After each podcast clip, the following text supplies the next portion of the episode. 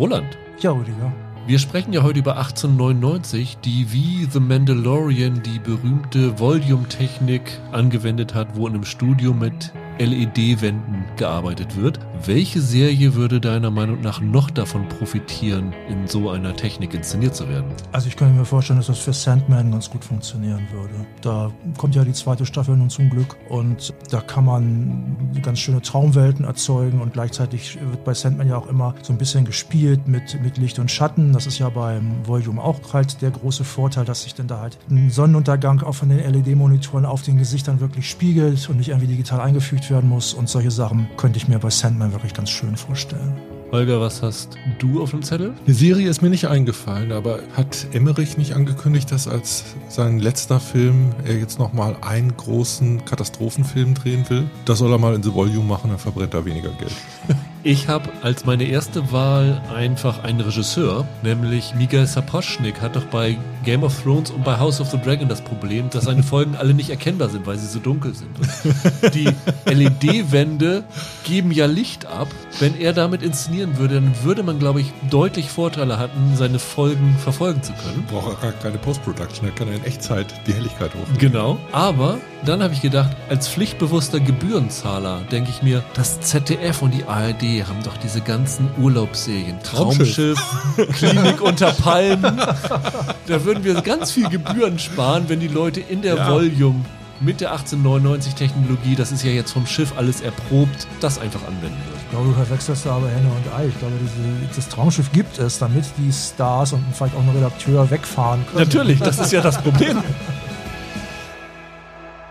Hallo und herzlich willkommen zu einer neuen Ausgabe von Serienweise. Mein Name ist Rüdiger Meier und ich begrüße ganz herzlich Roland Kruse Hallo. und Holger Lippgemann. Einen wunderschönen guten Tag. Ja, ich habe letzte Woche versprochen, wir wären heute zu viert. Das ist leider nicht ganz aufgegangen, weil Michael leider krank geworden ist. Deswegen auf diesem Wege gute Besserung. Ja. Aber ich hoffe, wir werden ihn auch zu dritt würdig vertreten, denn wir haben eine Serie, auf die wir, glaube ich, alle sehr, sehr gespannt gewesen sind, nämlich 1899, die neue Serie der Darkmacher, die am gestrigen Donnerstag gestartet ist und von der wir leider noch nicht alles gesehen haben. Wir haben sechs Folgen gesehen, das heißt, wir wissen nicht, wie die ganze Geschichte aufgelöst wird, falls sie es überhaupt wird. Aber da man ja in dieser Serie überhaupt sowieso nicht spoilern sollte, ist es vielleicht ganz gut, wenn wir das Finale noch nicht gesehen haben. Das ist aber nicht die einzige Serie, denn danach wird sich Roland verabschieden und Holger wird noch dabei sein und mit mir über Mike reden. Ein Biopic über Mike Tyson, das seit Mittwoch komplett bei Disney Plus verfügbar ist und das wir schon komplett gesehen haben und über das wir auch sprechen wollen, weil wir denken, Mike Tyson ist dann doch ein Name, den viele kennen.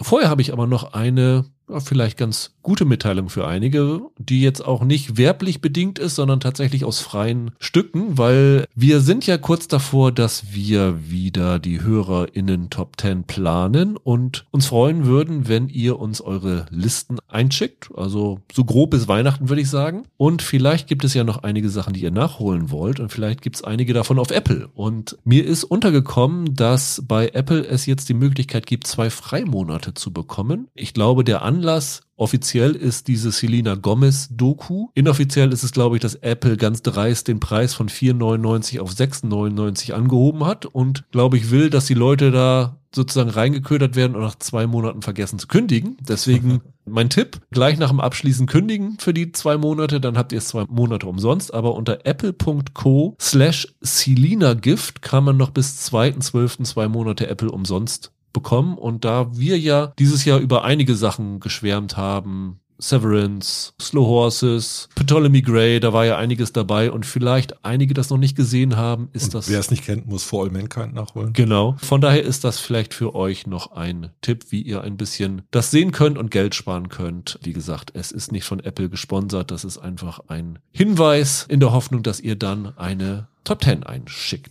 Wir freuen uns natürlich sonst, wenn ihr uns abonniert, empfehlt, uns Feedback gibt an serienweise.web.de oder noch unter Twitter at Serienpodcasts. Wer weiß, wie lange das da noch so weitergeht. Das freut uns immer sehr. Aber lasst uns doch beginnen mit 1899. Ich war ja ein riesen Dark-Fan. Wie war das bei euch beiden? Ja. Ich fand es, glaube ich, nicht ganz so groß wie ihr, aber ich fand es auch sehr gut und sehr interessant, gerade für eine deutsche Serie. Ich fand es auf jeden Fall größer als Roland. Wenn ich dieses Mau ja, da gerade höre. Ich fand das großartig. Du hattest, glaube ich, auch die letzte Staffel auf einer deiner Jahrestop Tens, richtig? Ja, ganz genau. Ich fand die letzte Staffel fand ich auch wieder ganz cool. Ich hatte von dem Mittelteil nicht so gut. Das war mein Problem, so ein bisschen. Und bei euch war die letzte Staffel, glaube ich, auch damals auf zwei, wenn ich mich nicht ganz täusche, hinter Damen Gambit als Serie des Jahres. Also von daher nehmen wir an, dass das von vielen da draußen auch heiß erwartet wird, was Jantje Friese, die Head-Autorin und Baran Booda, der Regisseur aller Folgen, jetzt als Neues in petto haben. Und man kann sagen, es ist wieder ein mit Rätseln und Mysterien aufgeladenes Projekt geworden. Auf jeden Fall. Worum geht's in 1899? Also erstmal der Titel steht für das Jahr, in dem das Ganze spielt. Mhm. Wir folgen einem Schiff, ein mit vier Schornsteinen ausgestatteten Schiff. Das ist, glaube ich, damals tatsächlich, ich habe lange nachgeguckt, ob das wirklich überhaupt schon gewesen ist, weil man hat ja. ja das Bild von der Titanic vor sich, aber es gab damals, ich glaube, Kaiser Wilhelm hieß das Schiff. Das war schon vorher da, das hat eine ähnliche Bauweise gehabt. Und auf diesem Schiff namens Kerberos, auch ein Name, der sicherlich nicht zufällig genannt worden ist, wer sich mit griechischer Mythologie ein bisschen auskennt, gehen so grob 1500 Passagiere auf eine Überfahrt von London nach New York. In erster Linie Auswanderer aus allen möglichen Teilen, nicht nur Europas, sondern der Welt. Also wir haben einen spanischen Pfarrer und seinen Begleiter. Wir haben ein junges Ehepaar aus Frankreich. Wir haben in der dritten Klasse, kann man sagen, dänische Gläubige, die unterwegs sind. Wir haben einen deutschen Kapitän dabei. Wir haben eine Konkubine aus Japan dabei mit ihrer Aufpasserin. Wir haben eine Britin dabei, die davon träumt, Ärztin zu werden, die aber in Großbritannien das nicht aus leben darf, weil äh, das Frauen verboten ist. Die hofft quasi in Übersee ihren Traum erfüllen zu können. Und wir haben jede Menge Leute, die auf dem Schiff arbeiten und sowas alles. Also ein Potpourri an Figuren, die, das ist auch eine Besonderheit dieser Serie, alle in ihrer Sprache sprechen, was dann auch dazu führt, dass es Kommunikationsschwierigkeiten gibt. An dieser Stelle vielleicht ein Hinweis. Es gibt wohl auch synchronisierte Fassungen. Das heißt, es gibt eine deutsche Fassung. Michael hatte da reingeschaut und hätte da sicherlich heute was dazu gesagt und war da sehr entsetzt darüber, die quasi alle auf Deutsch synchronisiert, wodurch ja ein Konzept dieser Serie, nämlich die Kommunikationsschwierigkeiten, ein bisschen unter den Tisch fallen. Deswegen die präferierte Version von Jantje Fries und Baran Booda und auch unserer Meinung nach die präferierte ist halt diese Originalspur, wo alle in ihrer Landessprache sprechen. Ja, wenn jemals eine Serie für Untertitel gemacht wurde, dann die. Auf jeden Fall. Und hinter dem Ganzen steckt noch ein besonderes Mysterium, weil es gibt ein Schwesternschiff von dieser Kerberos, das ist die Prometheus. Ein Schiff, das identisch aussieht, scheinbar eine identische Passagierstärke hatte. Die ist wenige Wochen vorher verschwunden auf dem Atlantik, spurlos. Keiner weiß, wo sie geblieben ist. Monate schon, vier Monate. Und wir bekommen relativ schnell mit, dass es auch, sagen wir mal so, Passagiere auf der Kerberos gibt, die Freunde, Verwandte, was auch immer auf dieser Prometheus hatten und wissen wollen, was mit denen passiert ist. Ich würde jetzt nicht Namen nennen, aber das ist zumindest ein Mysterium, das dahinter steckt. Und ich finde, das kann man noch verraten. Kaum ist diese Kerberos unterwegs, empfangen sie Funksignale nämlich ein Notrufsignal, das offensichtlich von dieser Prometheus stammt, woraufhin der Kapitän Ike Larsen, der gespielt wird von Andreas Pietschmann, den man noch als einen der Stranger in Dark kennt, beschließt, dem Ganzen auf den Grund zu gehen und den Kurs zu ändern und herauszufinden, was mit dieser Prometheus passiert ist. Ich finde, viel mehr dürfen wir gar nicht sagen für Leute, die die Serie noch nicht gesehen haben, oder? Ja, okay. Oder ist da noch irgendwie was wir spoilerfrei verraten können, was jetzt noch wichtig ist? Ja, das ist okay so. Nee, mal gucken, wie weit wir damit kommen. wir haben, wie gesagt, sechs von den acht Folgen gesehen bisher. Mhm. Sind alles so Folgen, die so Stundenlänge. Ja, knapp unter einer Stunde sind. Und ich weiß nicht, wie es bei euch war. Ich habe es in zwei Schwimmen gesehen. Wir hatten erst die ersten drei Folgen zur Verfügung gestellt bekommen, die habe ich gesehen und später gab es dann die Folgen vier bis sechs, die habe ich dann mit einem bisschen Verzögerung gesehen, was ich nicht unbedingt empfehlen würde, weil wenn du so zwei, drei Wochen Pause dazwischen hast, dann fällt der Anschluss nicht ganz so leicht, weil die Serie halt wirklich so komplex und ich hätte jetzt fast verschwurbelt gesagt, aber so verschlungen ist in ihren Mysterien und auch in ihren Figurenkonstellationen, dass man ansonsten ein bisschen die Übersicht verliert, oder? Es sind relativ viele Figuren, das stimmt. Die sich teilweise auch noch ähnlich sehen, finde ich sogar. Für mich war das eine Serie, bei der ich mich ernsthaft gefragt habe, ist das Netflix-Modell, dass alle Folgen zeitgleich zur Verfügung gestellt werden, gut oder negativ? Weil Mysterium baut sich auch dadurch auf, wenn Fragen lange unbeantwortet bleiben. Definitiv. Wir hätten Holger garantiert einen tollen wöchentlichen Recap-Podcast auch zu 1899 machen können, Genau. wenn es wöchentlich gekommen wäre. Genau, und ich bin mir noch unsicher. Also ich habe die jetzt drei Abende jeweils zwei Folgen gesehen und habe gemerkt, dass es so einen Impuls zum Bingen gegeben hat, aber ich gleichzeitig auch Zeit gebraucht hätte, um das Ganze zu verarbeiten. Die Anzahl der Mysterien, die einem da um die Ohren gehauen werden, ist doch so groß und so dicht gewirkt ist das Ganze, dass ich mir manchmal gewünscht hätte, ein bisschen leichter Abstand dazu zu gewinnen. Und da wäre eine Woche vielleicht ganz gut gewesen. Also was ich ganz oft gemacht habe, ich habe es auch in drei Abenden gesehen, meine ich, war, dass ich mir noch den Anfang von der Folgefolge angeguckt habe, weil ich wissen wollte, wie der Cliffhanger, wenn es dann einen gab, aufgelöst wurde. Das habe ich zuletzt bei 24 gemacht vor vielen Jahren. Das heißt, ich entnehme dem Ganzen, dass es euch durchaus gefallen hat. Ja, wenn ich das gleich so sagen darf, ich fand es nicht so gut, wie ich erwartet hatte, aber es ist keine schlechte Serie für mich. Oder eine gute Serie meinetwegen sogar. Aber ich hatte ein bisschen was anderes erwartet. Kann ich noch ausführen? Ja, führ mal aus. Ich bin gespannt. Also, als ich gehört habe, es geht um dieses verschollene Schiff, die Prometheus. Da hatte ich als erstes gedacht an diesen berühmten Fall der äh, Mary Celeste. Das ist ja so das berühmteste Geisterschiff, mal abgesehen vom fliegenden Holländer meinetwegen. Überhaupt, das ist ja eine wahre Geschichte. Also ein Schiff, was 1872 in der Nähe der Azoren treibend gefunden worden ist, ein Segelschiff. Eine Schonerbrick ist, glaube ich, der Ausdruck, das von New York kam und nach Genua gesegelt ist. Die ganzen Passagiere waren nicht mehr da, die ganze Crew war nicht mehr da und das Mysteriöseste vielleicht, die ganzen Habseligkeiten der Leute, die waren aber alle da. Die sind noch nie wieder aufgetaucht, auch keine Leichen und nichts. Bis heute wird gerätselt, was da vorgegangen ist. Dann gibt es natürlich die wildesten Theorien für Riesenkraken, Aliens. Sind das zwei Worte gewesen? Entschuldigung. Riesenkraken-Aliens. Ja. Ja. Ich finde, das macht durchaus Sinn, dass das Riesenkraken-Aliens gewesen sind. Es gibt eine Theorie, die gilt so als die wahrscheinlichste.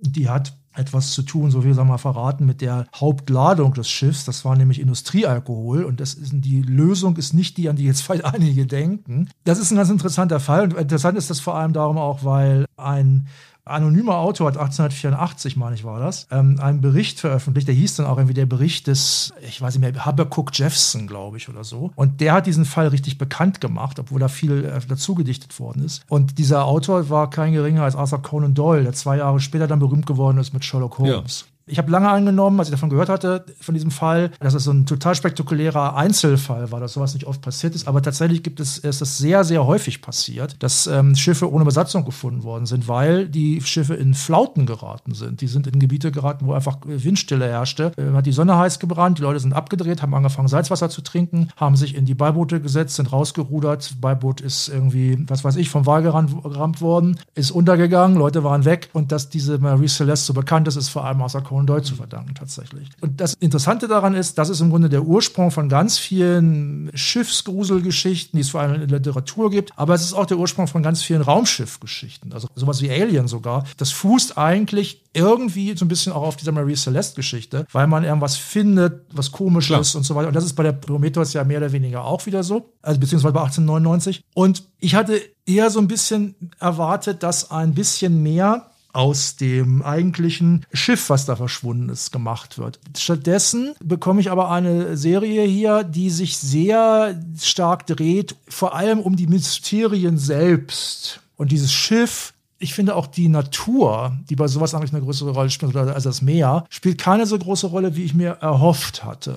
Ich finde es zumindest vom Anspruch her, ist es eine relativ intellektuelle Serie, habe ich den Eindruck. So viel sei schon mal verraten. Es geht da ja um Europa und, und so weiter, ne, mit den ganzen Leuten, die da sind. Okay, Japan gehört jetzt nicht zu Europa. Und wenn ich ehrlich bin, trübt das ein kleines bisschen mein Vergnügen. Ich hatte mir da ein bisschen mehr Spuk und Horror irgendwie erhofft. Und es ist auch drin, aber es ist mir ein bisschen zu kopflastig. Es ist aber nicht schlecht. Also deine Hauptkritik ist, dass du dir was anderes erwartet ja, hast, das liegt aber an mir halt auch, klar. genau, ja. aber nicht an der Serie selber. Nee, die Serie ist jetzt nicht schlecht. Ne? Holger, deine Meinung zu 1899? Ich habe auch da gemischte Gefühle. Ich fand die am Anfang super. Die erste Folge hat mir sehr gut gefallen. Ich finde, dass die spannend ist, dass die mich reinzieht, dass die durchaus gut inszeniert ist. Ich finde das Verwenden dieser Technik und diesem Volume, was du gesagt hast, also das gibt Möglichkeiten für die Filmemacher, die hier besonders im späteren Teil teilweise ganz interessant genutzt werden. Aber trotzdem gab es so paar Abturner für mich. Eine Sache war dieser versprochene Ansatz, dass das so eine multilinguale Erzählung wird. Ich finde, das geht nicht komplett auf. Es gibt zu viele Szenen, wo einer in einer Sprache etwas erzählt, der andere versteht ihn nicht und handelt danach so, als ob er ihn Mhm, verstünde. Das stimmt. Da kann man natürlich sagen, das ist irgendwie dieses, der Ausdruck, dieses Anliegen, was, was äh, gemacht werden muss, ist klar. Aber ein bisschen wirkte das immer so wie so ein Monolog ins Dunkel gesprochen und trotzdem kommt eine Reaktion. Ja. Ich habe das tatsächlich ähnlich empfunden. Also ich hatte das Gefühl beim Gucken, dass sie diese Kommunikationsprobleme vier, fünf Folgen, vier würde ich sagen, konsequent durchgezogen haben. Und auf einmal in der fünften hatte ich das Gefühl, die reden miteinander, als ob die das verstanden haben. Und da habe ich gedacht, okay, vielleicht ist es so, dass sie jetzt über die Zeit ein bisschen mehr gelernt haben über die anderen, gerade so die Personen, die miteinander Verbindungen über die Sprachbarriere hinaus aufbauen. Aber dann sind sie wieder in der Folge danach wieder davon abgerückt und da konnten sie sich wieder nicht verstehen. Und das ist tatsächlich ein Ding, wo ich auch ein bisschen gestutzt habe. Ja, und sie benutzen es auch nicht erzählerisch. Also, wenn du sagst, es gibt ein Kommunikationsproblem, dann ist die Folge von einem Kommunikationsproblem in der Regel ein Missverständnis. Aber wirkliche Missverständnisse zwischen Figuren gibt es eigentlich nicht. Sie benutzen diese Sprachbarriere anders. Sie benutzen diese Sprachbarriere als Rechtfertigung für die Figuren, anderen Sachen zu erzählen, die sie normalerweise nicht erzählen würden. Also tiefste Geheimnisse, weil sie sagen, okay, ich kann mir das jetzt von der Seele reden, weil der andere versteht sowieso nicht, was ich sage. Und das benutzen sie sehr, sehr häufig. Und es ist auch durchaus möglich, dass im weiteren Verlauf der Serie das noch nutzbringend eingesetzt wird. Ja. Also es gibt eine Erzählebene, da geht es um Psychologie oder Mental Health steht an einer Tür, durch die öfter durchgegangen wird. Wahnsinn spielt in irgendeiner Art und Weise eine Rolle. Es gibt eine Phrase, das kann ich glaube ich auch verraten, weil sie schon am Anfang vorkommt, die immer wieder auftaucht. Man hat einzelne Figuren und die schlagen die Augen auf, nachdem ihnen so ein Wachauf zugerufen wird. 1899, das deutet zum Beispiel auf so etwas wie Hypnose hin. Inwiefern, weil es in die Zeit passen würde? Oder Ja, zum Beispiel. Das war, das war eine der großen äh, Zeiten, in denen im Grunde genommen Hypnose eine Rolle gespielt hat und man da wirklich noch das Gefühl hatte, dass man der Psychologie des Menschen ganz so im Sinne von, von Freud und Psychoanalyse irgendwie auf der Spur ist und es dieses Innenleben gibt, das entschlüsselt werden kann. Und einer dieser Zugänge dazu, eine Technik, wäre dann Hypnose. Um da kurz nochmal einzugreifen, dieses mit diesem Wachauf ist tatsächlich in jeder Folge ein wiederkehrendes Element, weil die Folgen sind so strukturiert, dass wir in jeder Folge mehr über eine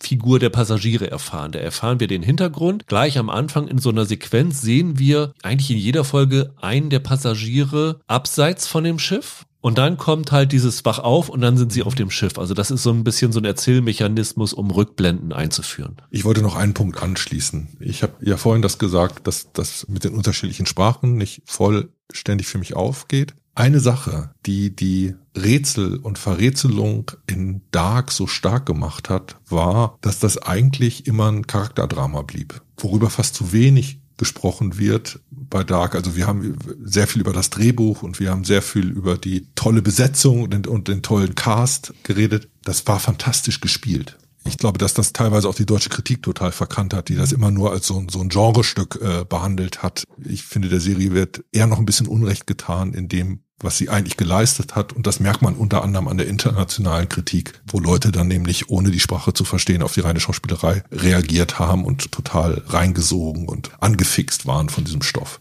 Diese unterschiedliche Sprache, aber auch die Art und Weise, wie mit den Charakteren hier umgegangen wird, führt die ganze Zeit dazu, dass ich immer noch ein bisschen Distanz habe. Ich finde Charakterentwicklung, Charakterführung Faszination und Attraktivität der Figuren ist hier leider für mich auf einem bisschen geringerem Niveau als bei Dark. Und das verhindert für mich ein bisschen so ein, so ein emphatisches Mitgehen, was den Stoff angeht.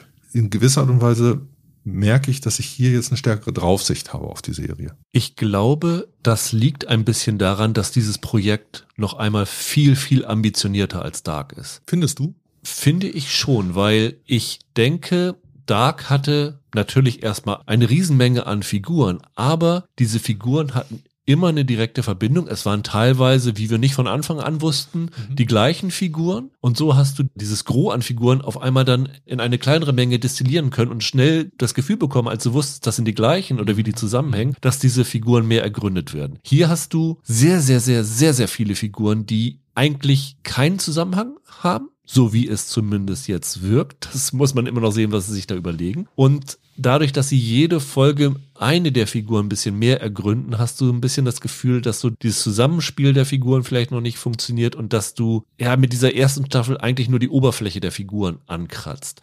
Ich glaube, es liegt einfach daran, dass sie durch den Erfolg von Dark so viel selbstbewusster geworden sind, eine Geschichte anders zu erzählen und wissen, dass die Leute ihnen erstmal folgen. Und das ist, glaube ich, auch der große Vorteil, weil ich glaube, wenn ich nicht Dark vorher gesehen hätte und ich nicht das Gefühl hätte, dass ich mit Jantje Fries und Baran Booda zwei Steuerleute dabei habe, die mich sicher in den nächsten Hafen geleiten werden, wäre ich hier, glaube ich, nach diesen sechs Folgen ein bisschen frustriert gewesen, weil wenn ich mich so an Dark zurückerinnere, haben die Unmengen an Fragen aufgeworfen. Aber ich hatte auch das Gefühl, dass sie relativ schnell schon erste Sachen beantwortet haben. Hier in diesen sechs Folgen habe ich in jeder Folge das Gefühl gehabt, sie werfen mit jeder Stunde neue Fragen auf, aber sie haben mir noch nicht eine Frage beantwortet. Worum geht es in 1899? Ich habe keine Ahnung.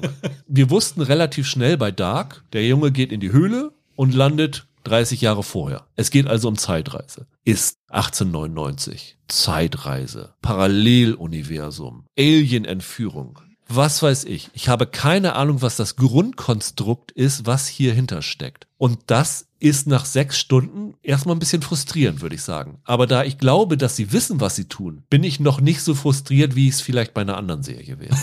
da haben die aber ganz schön viele Vorschusslorbeeren von dir bekommen. Ja, also ich habe unfassbar viel Spaß an dieser Serie gehabt. Mhm. Die ersten drei Folgen fand ich grandios, weil ich es toll fand, in was für Welten die sich entführt haben. Die dritte Folge endet mit einem Moment, wo ich dachte, hui, was bringt ihr mir denn hier jetzt? Und danach hatte ich ja diesen Break, weil sie haben bewusst, glaube ich, diese ersten drei Folgen, weil dann passiert was mit dem Schiff und äh, du denkst, wo geht das Ganze jetzt hin? Und normalerweise würdest du erwarten, dass halt, was Roland sagt, er hat nach jeder Folge dann nochmal weitergeschaut, dass du eine Antwort bekommst. Du erfährst überhaupt nicht, was nach dieser dritten Folge passiert ist. Das erfährst du am Ende der sechsten Folge, wo das Ganze hingeführt sein könnte. Das kann leicht frustrieren, finde ich, als ein Zuschauer, aber ich glaube, sie wissen, was sie machen. Und ich werde den Teufel tun und jetzt hier irgendwie sagen, die Serie hat nicht funktioniert, bevor ich nicht die letzten zwei Folgen gesehen habe. Und bis dahin hat mir das wirklich Freude gemacht, was die sich für Knoten ins Hirn gemacht haben mit, diesen, mit dieser Serie.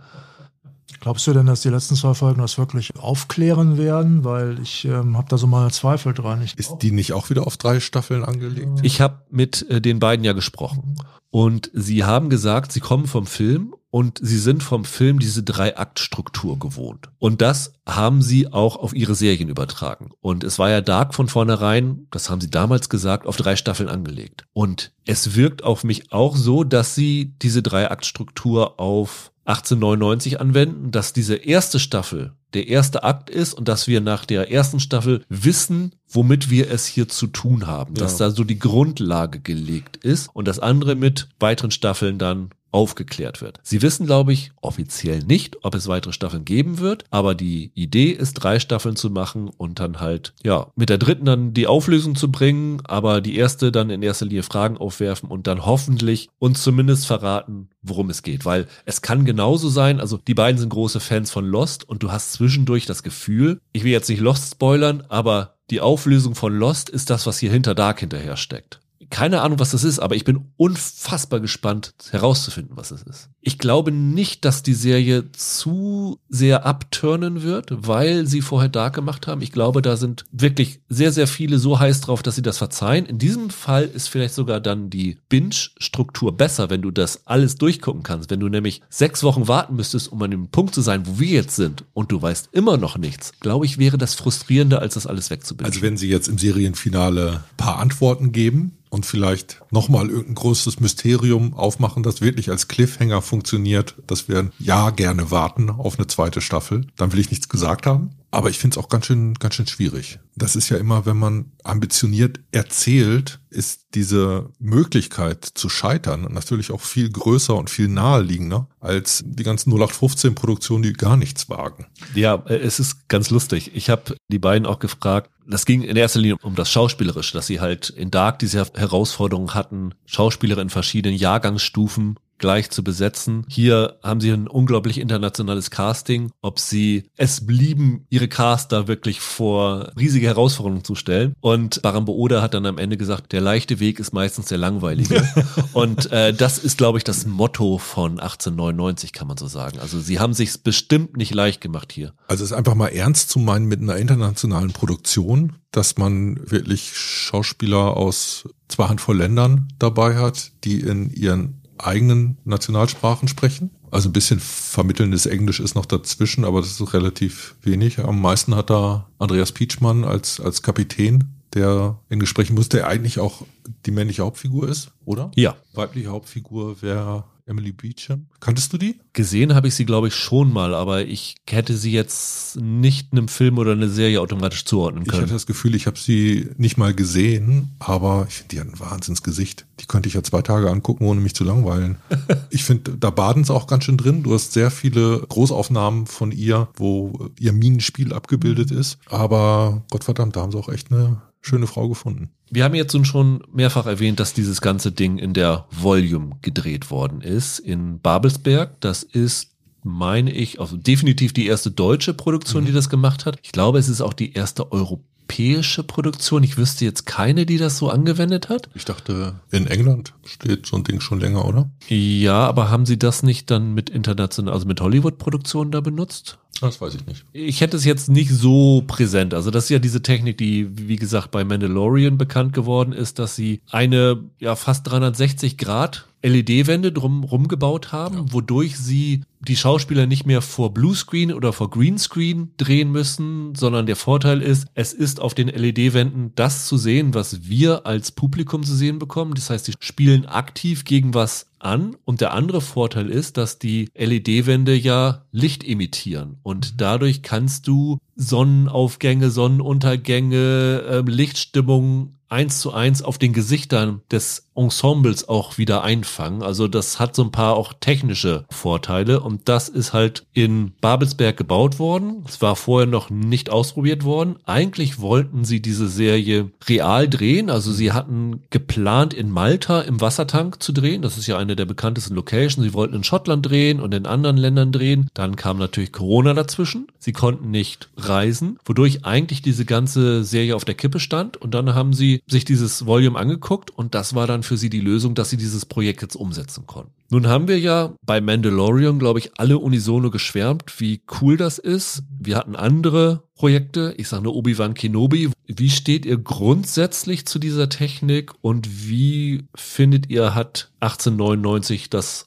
eingesetzt? Also ich finde, Bisher ist Mando die einzige Serie, wo es richtig geil aussieht, muss ich ehrlich sagen. Hier ist es allerdings so, ich habe die ganze Zeit das Gefühl, dass alle Szenen in einem Studio entstanden sind, was ja stimmt. Im großen Teils zumindest. Und ich habe auch das Gefühl, wenn die draußen sind, was sie relativ oft sind auf dem Schiff, und man das Meer sieht, dann wirkt das für mich wie ein Raum. Bin mir allerdings nicht ganz sicher, ob das nicht ein bisschen zur Geschichte passt. Mhm. Weil das Ganze hat ja einen psychedelischen Aspekt. Du hast ja schon Hypnose erwähnt. Es geht ja immer, der, der Song, mit dem es immer losgeht, ist ja White Rabbit von Jefferson Airplane, wenn ich mich jetzt nicht total täusche. Das ist ja eine Variation von, von Lewis Carrolls Alice im Wunderland. Und was da zumindest über diesen Song angedeutet wird, ist im Grunde, dass es um Wahnsinn, um Träume und so geht, habt ihr ja auch schon gesagt. Das würde wiederum dazu passen, dass man sagt, naja, das ist halt in your mind oder so. Und insofern ist der Look jetzt nicht schädlich für diese Geschichte. Ich finde aber, selbst wenn sie draußen sind, steht bei mir da ein seltsam klaustrophobischer Eindruck. Ja. Das Ganze hat ein seltsames Maß an Künstlichkeit.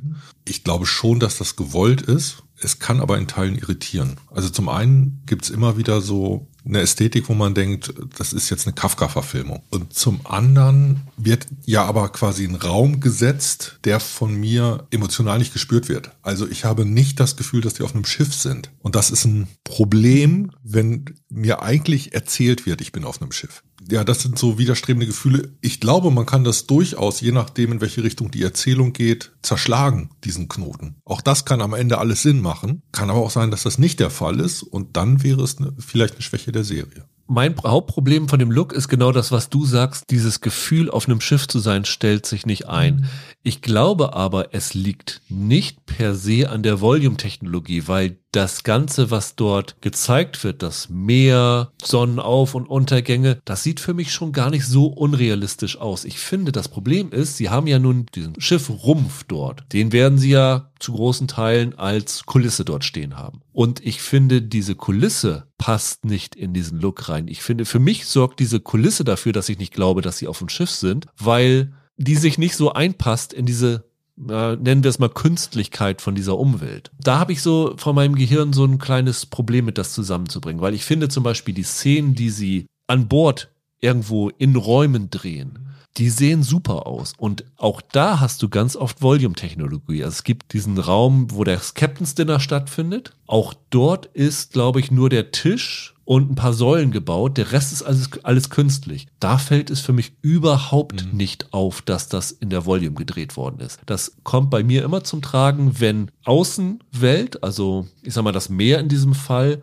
auf diesen Schiffrumpf trifft. Das ist der Moment, wo ich das Ganze nicht zusammenbringe. Für den Rest finde ich, sieht das gut aus. Ja, aber das beschreibt ja schon wieder so ein kleines Paradox. Die Art zu drehen, die Art von Film, wo die Volume besonders Sinn macht, ist halt viele Ortswechsel, Lichtstimmung, die da gehalten werden können, in der realen Welt nicht. In der Dämmerung drehen ist halt in einer Stunde vorbei. Und Mandalorian spielt ständig mit solchen Lichtstimmungen, weil sie das Problem nicht mehr hatten, weil sie eine ganze Folge quasi beim gleichen Licht drehen konnten. Hier hast du aber genau diese Abwechslung von Außenwelt so gut wie gar nicht. Das graue Meer halt und ansonsten Innenräume. Und wenn du Innenräume hast, dann ist es wieder so eine Frage, wie gestaltet sind diese Innenräume? Und bei einem Schiff 1899, das trifft die Serie schon ganz richtig, da erwarte ich Holzpaneele an Holzpaneelen und genau die bilden hier diese Kulisse. Das sind Gänge und das sind Kabinen, die auch alle gleich aussehen, wie sie auf einem Schiff waren, mit minimalen Unterschieden. Ist auf der Enterprise genauso. Ja, klar, aber das ist eine Schwäche, wenn ich gleichzeitig eine Technologie habe, die diesen Wandel billig macht. Also Schwäche, nee, natürlich war das jetzt die Möglichkeit für Sie, diese Serie so hinzustellen, wie Sie sie hingestellt haben. Also das Ding ist immer noch wenn ich das richtig sehe, die teuerste deutsche Serie. Ja, es ist nicht offiziell bekannt, was sie gekostet hat, aber man nimmt an, aufgrund der Förderung, die sie bekommen hat, dass diese erste Staffel 48 Millionen Euro gekostet ja, hat. Ja, sowas habe ich auch gehört. Ja. Wobei allein irgendwie die deutsche Filmförderung 10 Millionen da drin stecken. Das ist die höchste Fördersumme, die jemals ausgeschüttet wurde, ja. wenn ich das richtig in Erinnerung habe. Da muss noch ein bisschen was kommen. Wobei du ein bisschen eine Sache vergisst, du hast diese ganzen Rückblenden. Ja. Zum Beispiel mit der Japanerin zu Hause, du hast diesen Aspekt mit dem Tal in Schottland, wo ein Schloss drinne steht. Das sind ja auch alles Sachen, die in der Volume gedreht worden sind, die keine Innenaufnahmen sind, ne? Ja, aber das ist eine Szene, ein Ort in der Regel.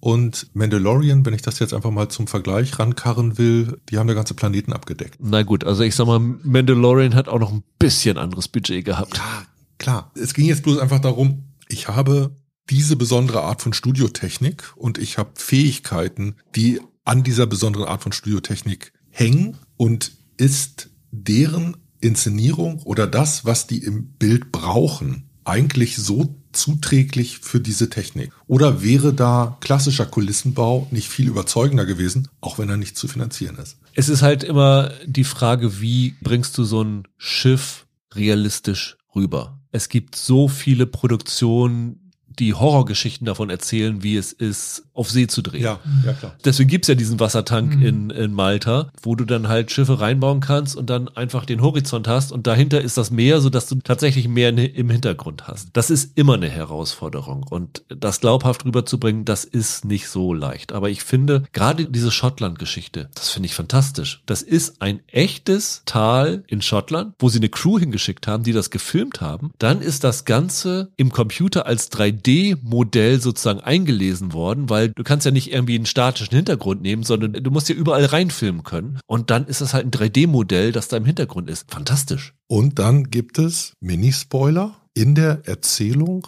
einen Meta-Scherz, der die Inszenierung im Volume thematisiert. Ja, genau. Das ist ziemlich irre. Es wirkt manchmal, ich weiß nicht, ob es euch auch so ging, gerade was du meinst, ich habe mich kurz daran erinnert gefühlt, das wirkt so wie die Holodeck-Szenen in Next Generation, oder? Ja, stimmt. Oh Gott, das Holodeck, ich hatte es völlig Ja. Man muss sich, glaube ich, damit anfreunden, das ist nicht, wie man so schön nennt, Virtual Reality. Das wirkt einfach nicht wie real, aber ich finde den Look nicht schlecht. Mir hat er durchaus gefallen. Womit ich viel mehr Probleme hatte, sind ein paar CGI Sachen, die sie da drin haben, ganz besonderes ein. Und da muss ich ein bisschen vorsichtig sein, um es nicht zu spoilern. Es gibt eine Szene in, lass es Folge 4 oder 5 sein, wo wir tatsächlich aus dieser Volume-Geschichte, diesem Verbindung von LED-Wänden und Computern rausgehen, wo du eine CGI-Ansicht siehst, wo die Kamera am Schiff außen lang fährt. Und du siehst Menschen dort. Ich weiß, was du meinst. Und ich habe mal gezählt, wie viele Menschen man dort sieht. Und es waren grob 50, würde ich sagen. In dreieinhalb Sekunden. Und du siehst nur die eine Seite des Schiffs. Also ich würde davon ausgehen, dass das auch auf der anderen Seite des Schiffs geschieht. Das heißt, du hast in dreieinhalb Sekunden 100 Leute. Das, was dort passiert, passiert im Ablauf der Serie acht Minuten lang. Wenn du das hochrechnest, müsste dieses Schiff 130.000 Passagiere haben. Und das hat mich total aufgeregt. Ich, also, das hat mich wieder an Dark erinnert. Ich weiß nicht, ich kann diese Anekdote nochmal zum Besten bringen. Die Schafe Das, die Schafe? Ja, genau. klar. Wo ich gedacht habe, Leute, ihr müsst euer CGI-Team ein wenig zurückhalten, dass die das Ganze auch so machen, Ja. dass es realistisch aussieht. Weil ich muss nicht in dieser Szene Passagiere überall auf dem Schiff sehen, sondern es hätte gereicht, die Passagiere nur vorne auf dem Schiff zu zeigen, dann wäre das andere total glaubwürdig gewesen. Aber so wie sie das zeigen und sie gehen mindestens einmal noch zu der Seitenansicht hin, da setzt bei mir aus. Ihr könnt nicht ein Schiff haben, wo 1500 Leute drauf sind und es wirken lassen, als ob da das Zehnfache drauf ist. Das hat mich echt gestört, weil die Serie ist sonst so professionell und Ja. dass man sowas dann vergisst. Also ihr wisst, was ich meine, oder? Ich, ich, ich weiß, was du meinst. Das muss sich jetzt ein bisschen verquast anhören für unsere Hörer, aber Ich habe es ehrlich gesagt, das nicht als so ganz so schlimm empfunden, weil ich einfach das Gefühl hatte, naja, Erzählzeit kann unterschiedlich schnell fließen. Und wir sehen hier vielleicht eine Szene quasi in Realtime, diese eine Szene. Also du hast das ja quasi hochgerechnet. Und ich weiß nicht, ob man das so machen kann mit Erzählzeit. Ne? Die kann der Erzähler unterschiedlich schnell laufen lassen. Ja, aber so wie sie das inszeniert haben, wird es, egal wie du es machst, nicht vorne und hinten hinhauen. Also das, ich, ich das fand ich schon komisch.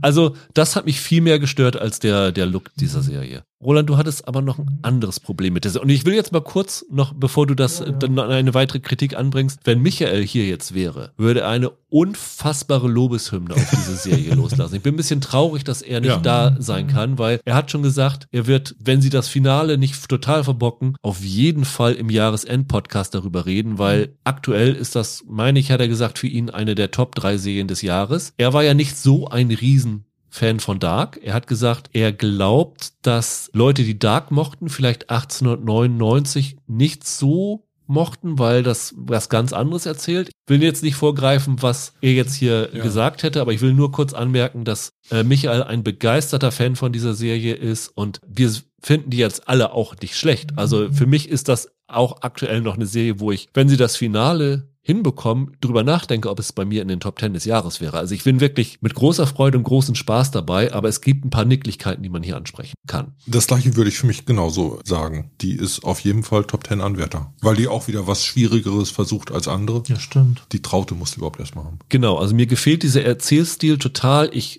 meine, wir haben es bei Herr der Ringe gemerkt, mir gefällt dieses Mystery Box total. Und wenn sie mich da abholen und mit der Geschichte fesseln können, bin ich komplett dabei. Wir haben immer noch nicht gehört, Genau. was Rolands und Einwand mit war. dieser Vorrede, Roland, äh, darfst du jetzt nochmal was Kritisches sagen. Also Es werden ja immer mal wieder so kleine Ansätze hier gebracht, was vorgehen könnte, was dahinter stecken könnte. Ich habe auch keine Ahnung wirklich, es ist kein Spoiler, das, das kann was völlig Mystisches sein oder was Science-Fiction-mäßiges oder so, ich weiß es wirklich nicht. Es ist tatsächlich alles noch drin, das ist sicher auch ein Reiz der Serie, dass das alles mit solchen Elementen gespielt wird, mit verschiedenen. Die meisten dieser Elemente, die haben mich nicht so richtig vom Hocker gehauen. Das ging im Grunde schon in der ersten, allerersten Szene, nee, die allererste Szene ist gut, das ist ja dieses Gedicht, was aufgesagt wird. Das ist sehr, sehr, das fand ich sehr schön eigentlich. Emily Dickinson, ne? Ja, ja, The Mind is Wider Than the Sky und so, das ist eigentlich ganz schön. Aber was dann kommt, das fand ich schon so ein bisschen, hm, naja, okay. Und dann auf dem Schiff, da gibt es dann auch nochmal so Andeutungen. Es gab einige Sachen, die haben mir ganz gut gefallen. Bei einigen Sachen frage ich mich, ob ich mir die einbilde. Also ich gebe mal ein Beispiel, weil das ist kein Spoiler. Das Logo dieser britischen Reederei, der das Schiff gehört. Gut, dass du das sagst, weil das war nämlich ein Punkt, über den wir unbedingt noch reden müssen, weil sich das überall durch die Promomaterialien, durch okay. alles zieht und was das zu bedeuten hat, ja. Das ist das Alchemie-Symbol für Erde. Ein Dreieck, was aufwärts zeigt, ist, meine ich, äh, Feuer. Das Dreieck, was runter zeigt, ist Wasser. Das Dreieck, was, was hoch zeigt, mit einem Strich durch, das ist Luft. Und das Dreieck, was auf dem Kopf steht, mit einem Strich durch, das ist das Symbol für Erde. Genau, also es ist ein Dreieck, das auf dem Kopf steht ja. und im unteren Drittel ein Querstrich genau, hat. Und das richtig. war auf den Plakaten zum Beispiel, genau. haben sie es ganz clever eingesetzt. Genau. Da hast du nämlich ja, so eine Art Bermuda-Dreieck, was ja übrigens auch eine Interpretationsmöglichkeit sein kann, weil am Anfang ist eine Zeitung eingeblendet, wo steht, dass diese Prometheus verschwunden ist und da steht drin The Devil's Triangle, was das Englische für Bermuda-Dreieck ist. Ja. Und auf diesem Plakat hast du halt dieses Dreieck, was ein Loch im Meer ist. Auf der Kante steht oben das Schiff und es steht eine Schrift, eine ganz dünner Schrift, unten halt auf diesem unteren Drittel durchgezogen, was dann halt auch, ohne das Symbol zu zeigen, das halt suggeriert. Und das findest du hier überall wieder, wenn du genau guckst. Die Uniformknöpfe von dem Kapitän haben das. Es gibt eine Passagierin, die hat das Ganze als Ohrring. Genau, das würde ich auch sagen. Genau, ist mir aufgefallen. Es gibt eine Passagierin, die trägt ein grünes Kleid, so ein grün-schwarzes Kleid. Da ist das Symbol drauf. Das haben sie wirklich versucht, überall einzubauen. Ja. Es ist auf den Kabinentüren, wo die Nummer der Kabine steht, unten drunter als Logo dieser Reederei. Mhm. Es ist auf irgendwelchen anderen Teilen in diesem Schiff zu sehen. Das ist wirklich das mhm. dominierende Symbol hier, ja. Also ich fand das halt interessant, dass dieses Logo auch wieder auftaucht, zum Beispiel als Ohrgehänger. Das war so ein Aspekt, den fand ich ganz interessant. Warum ist das so? Will ich mir das jetzt ein, dass das so aussieht, aber offenbar ja nicht. Es gibt eine andere Anspielung, die geht so ein bisschen in Richtung ägyptische Mythologie. Ich sag mal, da wird ein Symbol der Wiedergeburt in der ägyptischen Mythologie aufgegriffen. Das fand ich ganz okay. Dann gibt es aber auch so andere Sachen, wo ich so dachte, okay, habe ich irgendwie schon hundertmal gesehen. Und es ist immer noch interessant genug. Serie hat mich auch ein paar Mal überrascht, muss ich sagen. Also es ist nicht so, dass ich jetzt dachte, ah, ich weiß jetzt, was kommt. So ist es nicht. Es gibt auch ein paar Figuren, die sehr ambivalent gestaltet sind, finde ich. Aber ich hätte gerne weniger gesehen von Lösungsmöglichkeiten. Ich hoffe, es ist nicht das, was ich vermute. Theoretisch könnte ich es ja sagen, mache ich jetzt aber mal nicht. Ich hoffe, das ist nicht das. Ich würde mich ärgern, wenn, das, wenn, wenn ich recht hätte. Ich weiß, glaube ich, was du meinst. Ich verkleide das mal in andere Worte. Es gibt zwei bis drei Motive, die wirken wie Selbstzitate aus Dark. Technologie aus der Zukunft, ja. Und ein Krieggang. Es werden hier viele Sachen zitiert, nicht nur Dark selber. Du hast Sachen, wo du denkst, oh, das habt ihr jetzt aus Lost. Ja. Also hundertprozentig. Du kannst sehr schnell in deinem Gehirn diese Reederei mit dem Dharma Collective zusammenbringen Richtig. in, in ja, Lost, wenn du das, das willst. Also ja. da gibt's so ein paar Parallelen, die man sehen kann, was ich aber nicht schlimm finde. Ich finde das gut. Vielleicht machen sie das auch bewusst, um das Publikum dahin zu deuten, dass sie quasi das gleiche machen Hallo, wie, wie Lost.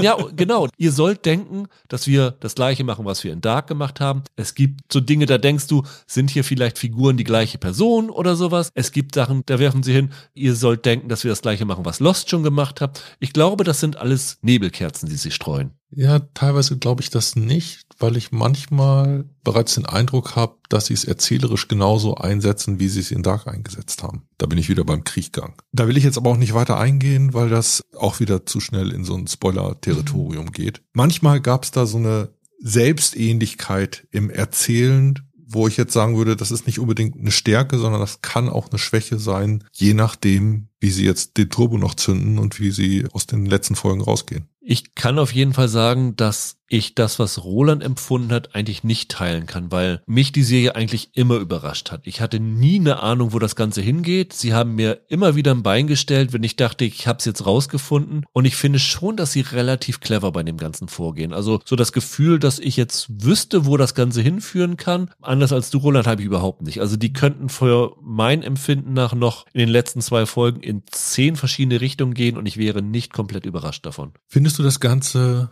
faszinierend genug? Ja, auf jeden Fall. Weil ich finde, das ist nämlich so eine Wasserscheide. Meiner Meinung nach bin ich in Dark stärker involviert und reingezogen worden. Einmal aufgrund dieser Figurenbildung. Man kann natürlich auch sagen, ich habe eine andere Nähe zu der Zeit oder zu dem Ort. Darüber verhalte ich mich als Zuschauer natürlich schon anders. Und hier sind, was diese Belange angeht, für mich so kleine, kleine Defizite, die dazu führen, dass ich das Ding gut und interessant finde, aber dass es für mich auch im Ansatz jetzt noch nicht an Dark ranreicht. Ich habe da, glaube ich, dann tatsächlich von uns dreien das positivste Bild von der mhm. Serie, was, glaube ich, ein bisschen daran liegt, dass ich mich tatsächlich mehr mit den Charakteren identifizieren ja. konnte mhm. und mehr davon fasziniert gewesen bin, als ihr es vielleicht seid. Also ich fand, dass die Serie echt nicht schlecht ist, was so Charakterentwicklung angeht. Mir hat das teilweise gut gefallen. Ich bin wirklich sehr, sehr gespannt, wie das mit diesen Figuren weitergeht. Das ist ja das Entscheidende. Es ist nicht für mich das Wichtige, was jetzt als großes Mysterium dahinter steckt, sondern wie diese Figuren innerhalb dieses Mysteriums funktionieren. Da sind ja auch so Verbindungen entstanden. Du hast Sachen, die dieses französische Ehepaar mit einem anderen verbinden. Du hast eine Sache, die diese Spanier mit den Dänen unter Deck verbinden. Was da so entstanden ist, finde ich durchaus faszinierend, wie das weitergeht. Ich möchte wissen, was mit diesen Figuren passiert und ich möchte wissen, was diese Figuren für Geheimnisse haben. Denn das ist ja alles noch ein Aspekt, den wir gar nicht angesprochen haben. Die Leute sind ja auf diesem Schiff aus bestimmten Gründen. Die lassen ja ihr Leben hinter sich. Nicht in erster Linie, außer das, was wir mit der Ärztin gesagt haben, die sich erhofft, dass sie in den USA als Medizinerin praktizieren kann, sondern die fliehen ja alle vor irgendwas, was wir langsam ja. herausfinden. Und das macht für mich dann doch eine ziemlich große Faszination in dieser Serie aus. Wobei ich finde, das ist so ein konkurrierendes Erzählmodell. Ich finde, dass hier die Grunderzählung so stark ist, dass die Vergangenheiten der Einzelfiguren davon so ein bisschen erdrückt werden. Also die kommen zwar vor, aber die sind, mhm. haben ja meistens auch eher so eine Rahmung. Da ist es oft am Anfang einer Folge gibt es eine Szene, die in die Vergangenheit einer Figur einführt und dann haben wir im Verlauf der Folge irgendeine Veränderung oder Zuspitzung, die sich aufgrund dieser Vergangenheit ergibt. Eine Figur von früher wieder treffen oder was du sagst, eine, eine Flucht wird klar, irgendein Motiv äh, der Lüge wird klar, eine Maskierung fällt, damit wird in dem Fall ja gespielt. Aber trotzdem dieses große Mysterium, was passiert im Ganzen auf diesem Schiff oder mit diesem Schiff. Das finde ich so dominant, dass das andere daneben so ein bisschen abstinkt, wäre zu stark als, als Wort, aber so ein bisschen unterm Radar mitläuft. Ich habe noch ein anderes Problem, ehrlich gesagt. Das ist aber nicht so schwerwiegend. Und zwar, ich finde nicht, dass die Serie so richtig gut in der Zeit von 1899 verortet ist. Ich mache das mal an einer besonderen Sache fest. Es wird ja in, der Serie gesagt, das sind mehrere deutsche Schiffe und mit einer deutschen Crew gewesen und die sind von einer britischen Reederei aufgekauft worden. Diese britische Reederei hat äh, irritierenderweise für die Briten große Teile der deutschen Crew behalten. Damals auch ein deutscher Kapitän zum Beispiel. Und es gibt eine Szene, da sagt mal ein britisches Crewmitglied irgendwas mehr oder weniger Negatives über diesen deutschen Kapitän. Und ich finde, das ist jetzt nicht so schlimm, ne, wirklich. Aber letztlich wäre ein bisschen mehr Nationalismus, Raberei zwischen den Nationen, hätte ich eigentlich erwartet. Und das ist aber kein so richtig großes Thema, ehrlich gesagt. Muss es auch nicht sein, ist auch nicht so schlimm, aber ich hätte es nicht schlecht gefunden. Das hätte es mehr in dieser Zeit verwurzelt, ein bisschen mehr geerdet. Das ja. hätte ich ganz gut gefunden. Hätte man machen können, dann wäre das wieder so, hätte es mir, glaube ich, wieder besser gefallen. Ja, das ist aber auch so ein heutiger Blick darauf, so ein bisschen. Das erwarten wir oft von Historienstoffen, in mhm. dieser Art und Weise historisierend zu sein. Du kannst es aber auch anders machen und kannst sagen, mein 1899 ist wie ein 1899 von Jules Verne. Ja, vor allen Dingen würde ich noch sagen, dass das ja alles Leute auf diesem Schiff sind, die ihr Leben und ihre Nationalität hinter sich lassen wollen. Und ich glaube, dass da diese Konflikte nicht aus Nationalität heraus geboren sind auf diesem Schiff. Nö, sind sie auch nicht, aber das wäre halt ein interessanter Subtext gewesen, sage ich mal zum Beispiel. Ich muss mich vielleicht nochmal übrigens entschuldigen bei Lukas Lyngard Tennyson, der den äh, Cresta spielt, einen der Dänen unter Deck, den ich hier schon sehr, sehr oft ganz, ganz äh, böse kritisiert habe, weil er einer in The Rain war, den ich überhaupt nicht mochte. Da waren sogar mehrere Darsteller, oder? Da waren mehrere Darsteller, aber das wäre derjenige, ja. den ich für absolut überfordert gehalten habe dort. Und hier fand ich den tatsächlich ja. ziemlich gut, wie er das gespielt hat. Gut. In der Borgenstaffel spielt er ja den Sohn von. Richtig, äh, richtig. Die haben sich tatsächlich so, die Creme de la Creme ist vielleicht ein bisschen übertrieben, aber schon international bei echt guten Darstellern und Darstellerinnen bedient, die aber noch nicht verbraucht waren. Das ist eigentlich das, mhm. das Schöne. Also ich bin hier darstellerisch sehr, sehr zufrieden mit dem Cast, den sie da zusammengestellt haben. Die haben ja einen internationalen Writers Room gehabt, ne? Ja, genau. Die Jantje Friese war da quasi die Head-Autorin und dann sind aber quasi die Dialoge in den einzelnen Sprachen von einem Autor in der Sprache geschrieben worden. Nein. Nein? Der Writers Room ist tatsächlich sehr international. Es sind Leute aus Frankreich dabei. Ich meine jemand, der oder die an The Returned beteiligt gewesen ist. Spanien. Es ist jemand aus England mit chinesischen Wurzeln, würde ich sagen, dabei gewesen. Emma Co. Es sind, glaube ich, Amerikaner dabei gewesen, also sehr, sehr breit gefächert. Aber die Voraussetzung, in diesen Writers Room zu kommen, waren, dass alle Englisch können auf verschiedenen Niveaus. Das heißt, sie haben alles auf Englisch erstmal geschrieben und die Dialoge sind dann später in den Landessprachen verfasst worden. Okay. Das hat zumindest Janke Friese so im, im Interview mir gesagt. Okay, aber ich finde das schon auffällig, dass jeweils Autoren aus den Ländern. Genau, aus der, Dänemark ist auch jemand dabei, meine ich. Genau, der einzelnen Nationalitäten, die auf dem Schiff sind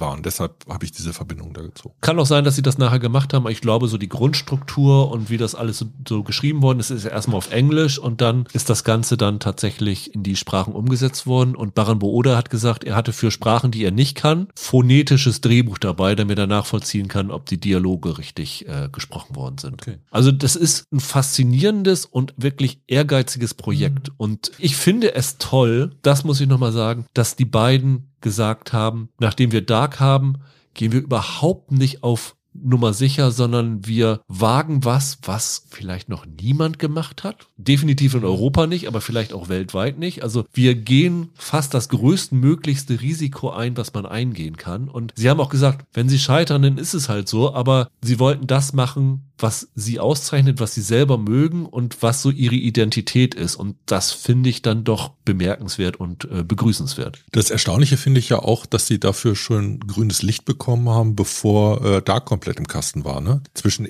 erster und zweiter Staffel ist diese Serie bereits beauftragt worden. Definitiv, weil ich war irgendwann mal bei Dark am Set und da hatten sie schon davon erzählt, dass sie jetzt mit diesem Projekt an der Arbeit sind. Und ich meine, das war zur zweiten Staffel gewesen, ja. Okay. Weißt du schon, was sie danach machen?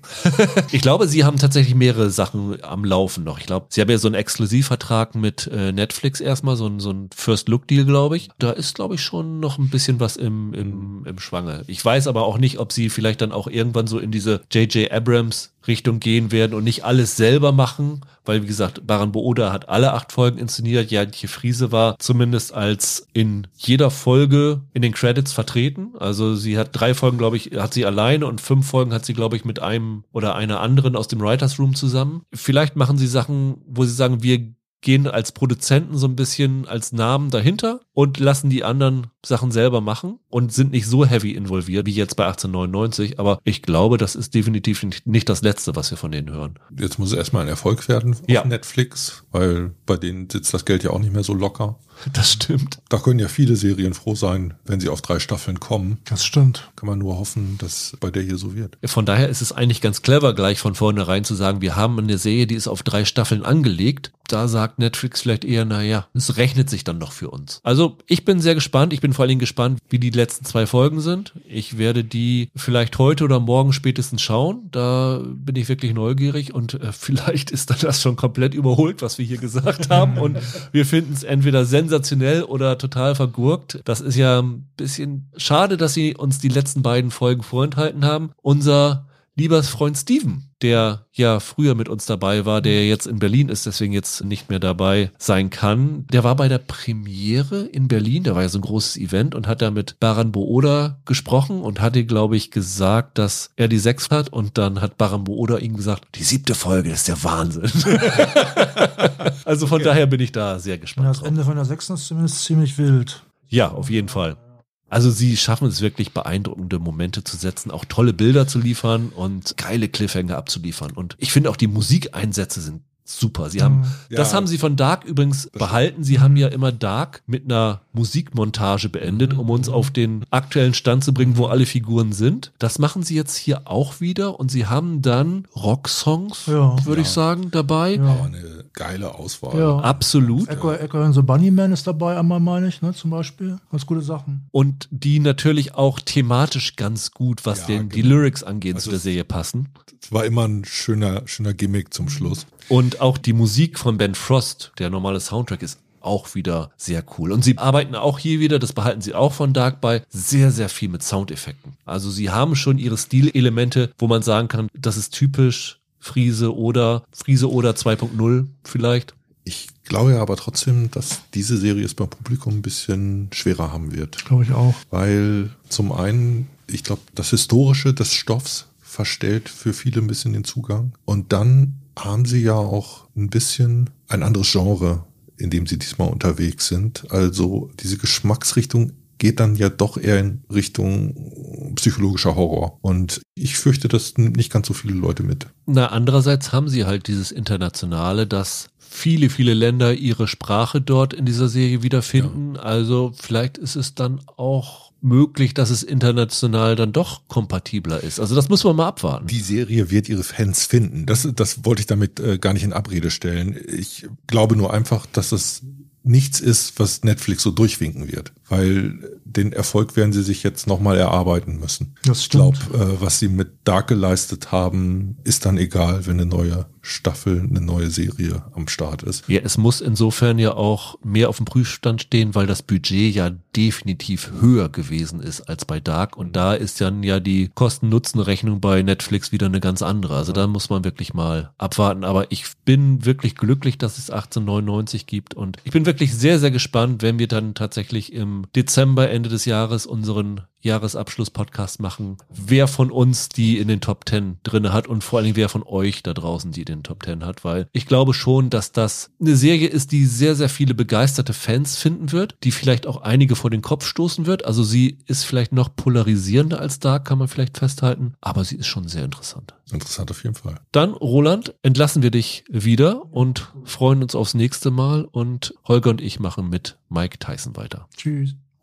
Ja, Holger, dann lass uns über Mike reden, die Mike Tyson Serie, die jetzt bei Disney Plus verfügbar ist, die ja bei der Veröffentlichung ein bisschen Schlagzeilen gemacht hat, weil Mike Tyson ja nicht so happy damit gewesen ist, ne? Ja. Ja, also er war nicht involviert. Und er findet das ein bisschen blöd, dass jetzt Leute Geld mit seiner Lebensgeschichte machen, ohne dass er involviert gewesen wäre. Aber das macht The Crown auch mit der Königsfamilie. Also als Person des öffentlichen Interesses muss er damit leben. Ja, würde ich auch sagen. Und ich habe auch so das Gefühl gehabt, dass es eher dadurch getrieben ist, dass er da kein Geld für bekommen hat, als dass er jetzt inhaltlich so große Probleme damit hatte, auch wenn er in manchen Teilen natürlich jetzt nicht so positiv rüberkommt. Aber ich glaube, hier ging es wirklich in erster Linie um monetäre Gründe, die dahinter Ja. stecken. Wie ist dein Verhältnis zu Mike Tyson? Hast du früher Boxkämpfe von ihm geschaut? Bist du überhaupt Boxfan? Wie sieht das aus? Ja. Eins meiner Lieblingsgedichte von Bertolt Brecht ist dessen Gesang über die zwölf Weltmeister oder wie das heißt, wo er die Geschichte des Mittelgewichtsboxens von 1890 bis folgende Jahre nach erzählt. Ich finde Boxen durchaus interessant. Ich war in meinen Jugendjahren so Sportfan und habe da auch, wenn nachts aus den USA Boxkämpfe übertragen wurden, äh, das durchaus geschaut. Ich erinnere mich, ich bin in Norddeutschland groß geworden und da fahren dann alle nach Dänemark in den Urlaub und nachts um drei kam der Boxkampf, den habe ich dann mit meinem Vater geguckt und um vier ging es ins Auto, damit wir durch den Elbtunnel durch sind, bevor der Stau kommt. Aber du weißt nicht mehr, welcher Kampf es war. Ah, unter anderem der späte Muhammad Ali hat irgendwann mal so einen Showfight gemacht gegen einen Wrestler, Aha. der immer versucht hat, Fußfeger bei ihm anzubringen. furchtbarer Kampf. Ich bin mir ziemlich sicher, dass ich den zu einer solchen Gelegenheit gesehen habe. Naja, und, und später in den 80ern natürlich irgendwie die großen Jahre dieses Schwergewichtsboxens, äh, da habe ich, habe ich durchaus geschaut und Mike Tyson war ein Ereignis. Ich habe, glaube ich, Mike Tyson nur gesehen in The Hangover. Also als Boxer habe ich ihn nie gesehen. Ich war nie so ein richtiger Boxfan. Also klar, ich mag Raging Bull, ich mag Rocky und mag viele Filme, aber als Sportart habe ich das irgendwie nicht so richtig nachvollziehen können. Auch dieser Hype damals, als Henry Maske irgendwie bei RTL diese ja. 15 Millionen Zuschauer angezogen hatte, das ging völlig an mir vorbei. Nee, das kann ich nicht sagen. Ich finde schon, dass dieses amerikanische Schwergewichtsboxen eine gewisse Faszination ausgeübt hat. Und ich erinnere mich daran, im Oberstufenraum des Gymnasiums Stolz Holzenau hing Ende der 80er Jahre ein Poster, Zeitungsausriss mit dem Nacken von Mike Tyson. Dieser unfassbare Stiernacken. Ich weiß nicht, äh, wahrscheinlich war ein lustiger Spruch daneben gepinnt oder es war nur den Lernenden zur Mahnung. Tyson war schon was ganz Besonderes und ich erinnere mich auch noch an diese, diese aktive Zeit, als er durch den Ring gestürmt ist und alles K.O. geprügelt hat, was ihm gegen, was ihm vor die Fäuste kam. Das heißt, man kann sagen, du hast diesem Achtteiler durchaus neugierig äh, gegenübergestanden? Naja, also als Sportler ist Tyson total interessant. Dieses Ganze drumherum, also seine Persönlichkeit, fand ich jetzt weniger anziehend. Und das, was man aus seiner Biografie noch so weiß, gehen wir nachher bestimmt noch, noch stärker drauf ein, ist jetzt auch nicht so attraktiv, dass ich sage, da brauche ich unbedingt eine Serie drüber. Das Ding ist ja bei Hulu erschienen. Und ich habe irgendwo schon eine Stimme gelesen, die scheinen jetzt ein neues Geschäftsmodell entdeckt zu haben, weil die ja Pam und Tommy auch gemacht hatten vor, vor paar Monaten. Also vielleicht kommen jetzt die ganzen Biopics von Skandalpersönlichkeiten. Von Skandalnudeln auf uns zu, ja. Die Serie ist gemacht worden von Steven Rogers, also nicht dem Captain America, sondern dem Drehbuchautor, äh, vor allen Dingen mit I, Tonya in Erscheinung getreten ist, dieser anderen Sportler-Biografie um eine weitere Skandalgeschichte, nämlich dem Duell zwischen Nancy Kerrigan und Tonya Harding und äh, dafür ja auch relativ viele Preise abgesahnt hat. Zumindest die Darsteller waren da sehr involviert. Also das ist ja im Grunde genommen die Durchbruchrolle für Margot Robbie gewesen. Ja. Und das Interessante bei I, Tonya, der Regisseur Craig Gillespie, der hat, glaube ich, die erste halbe Staffel so ungefähr Regie geführt jetzt bei Mike. Und Margot Robbie ist als Produzentin sogar hier in der Serie vertreten. Ne? Ach, also, das habe ich gar nicht gesehen. Ja, ja. Also da hat er tatsächlich einige Kollaborateure von Itonia mit eingebunden. Die Serie ist nicht chronologisch erzählt, sondern nutzt ein ungewöhnliches Erzählschema, kann man sagen. Weil Mike Tyson ist ja irgendwann mal 2017, 18 mit so einer One-Man-Show durch die USA getingelt, wo ja. er so sein Leben ja, erzählt hat. Genau. Und das nehmen sie so als Klammer für diese Geschichte. Das heißt, wir sehen den Trevante Rhodes, der den Mike Tyson spielt, der mir in Bird Box vor allen Dingen in Erscheinung getreten ist damals. Ich hatte den überhaupt nicht auf dem Schirm. Und der steht halt in einem weißen Anzug auf einer Bühne und er zieht also seine Nummer ab und es beginnt halt mit diesem legendären Motiv, Mike Tyson beißt Evander Holyfield das Ohr ab und erzählt, ja, das ist hier die Geschichte, auf die ihr natürlich alle wartet, aber das war so und so mit mir. Und dann erzählt er von seiner Kindheit und dann von seiner Jugend, wie er straffällig geworden ist, ins Gefängnis geraten ist, mit äh, seiner Mutter im Stress war, die Mutter gestorben ist und alles, was so dazugehört, bis er dann das Boxen entdeckt hat und was alles damit zusammenhängt. Also ich finde schon, dass man sagen kann, dass das eigentlich chronologisch erzählt ist, nur halt mit dieser Rahmung, dass immer wieder zu diesem Bühnenauftritt von ihm hinübergeblendet wird, müssen wir auch noch darüber diskutieren, ob das eine Stärke oder eine Schwäche ist, weil eigentlich tritt er da wie der Erzähler seiner eigenen Geschichte auf. Ja, genau. Und die Frage ist, ist er ein zuverlässiger Erzähler, ne? Ist er ein zuverlässiger Erzähler? Und das ist jetzt wirklich eine Frage, wie viel von den Originaltexten haben die denn verwendet? Weil da könnte ich wiederum verstehen, wenn Mike sauer wird, Mike Tyson in echt, falls sie seinen alten Auftritt da ganz explizit ausgeräubert haben für dieses Stück. Also sie haben abseits von diesem One-Man-Auftritt auf jeden Fall sehr viel mit authentischen Zitaten gearbeitet. Also ich finde es mittlerweile erstaunlich, wie gut es Serien gelingt, die Schauspieler in Originalaufnahmen einzubetten, beziehungsweise die Aufnahmen so aussehen zu lassen, dass sie wirken, als ob es die Originalaufnahmen sind. Du hast ganz viele Interviews, TV-Auftritte, ja die du alle auf YouTube das Original sehen kannst, die textlich eins zu eins übernommen sind, die aber auch visuell wirklich authentisch wirken, außer dass es halt die Schauspieler dabei sind. Das finde ich mittlerweile echt bemerkenswert und es macht auch so ein bisschen Angst mittlerweile, muss man sagen. Also da ist wirklich nur noch so ein Schritt dazu da, dass man alles faken kann.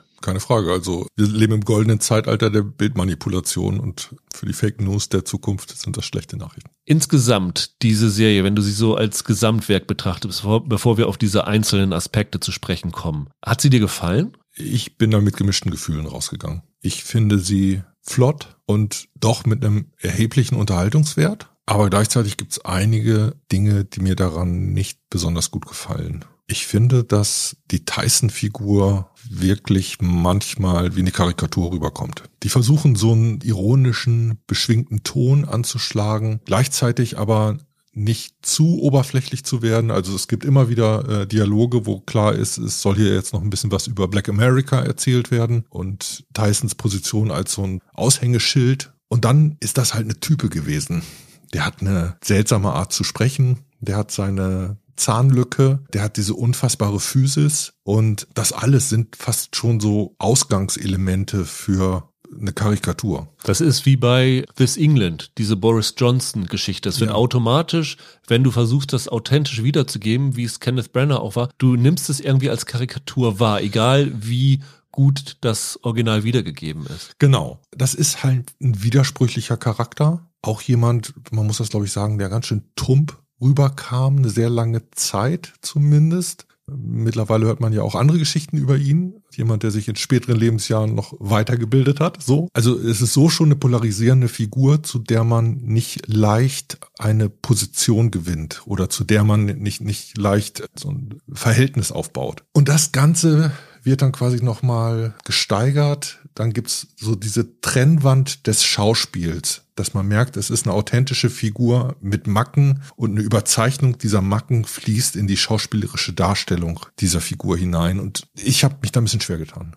Wir haben das Ganze ja nur im Screening Room sehen können und es war nur auf Englisch verfügbar. Und ich bin wirklich sehr gespannt, wie das Ganze auf Deutsch wirkt, weil der Trevante Rhodes hat ja auch diese lispelnde ja. Art von dem Mike Tyson relativ authentisch rübergebracht. Wenn du mit dir mal Hangover im Original anschaust, mhm. Tyson spricht mhm. halt wirklich so. Das kannst du im Deutschen eigentlich überhaupt nicht rüberbringen. Wenn du das Deutsch synchronisierst und das versuchst beizubehalten, ja. dann gehst du noch mehr in eine Karikatur rein. Die Frage ist halt, werden sie ihn dann ganz normal synchronisieren? Das wäre auch wieder ein bisschen komisch. Da das ist halt was, was wir jetzt nicht so wirklich beurteilen können, wie das auf Deutsch wirkt. Aber im Englischen wirkt es einerseits authentisch, andererseits ist es halt aber auch so, dass teilweise ich Sachen nicht verstanden habe. Ja. Ich habe zwei, dreimal Sachen gehört. Weiß nicht, wann ich zum letzten Mal eine Serie so laut gehört habe, weil ich ganz einfach diesen Dialog so im Vordergrund brauchte, um ihn verstehen zu können. Ja, und es wirkt dann ja auch so ein bisschen komisch, wie man dann diese Figur wahrnimmt. Ich habe, glaube ich, noch mehr Probleme als du okay. mit dieser Serie. Ich habe halt keine Verbindung mit Tyson und dadurch blicke ich vielleicht ein bisschen anders auf diese Serie. Aber da kommen wir dann halt zu diesem Erzählgimmick, den sie sich haben einfallen lassen, wo ich sagen muss, das ist eine ganz, ganz dumme Idee gewesen,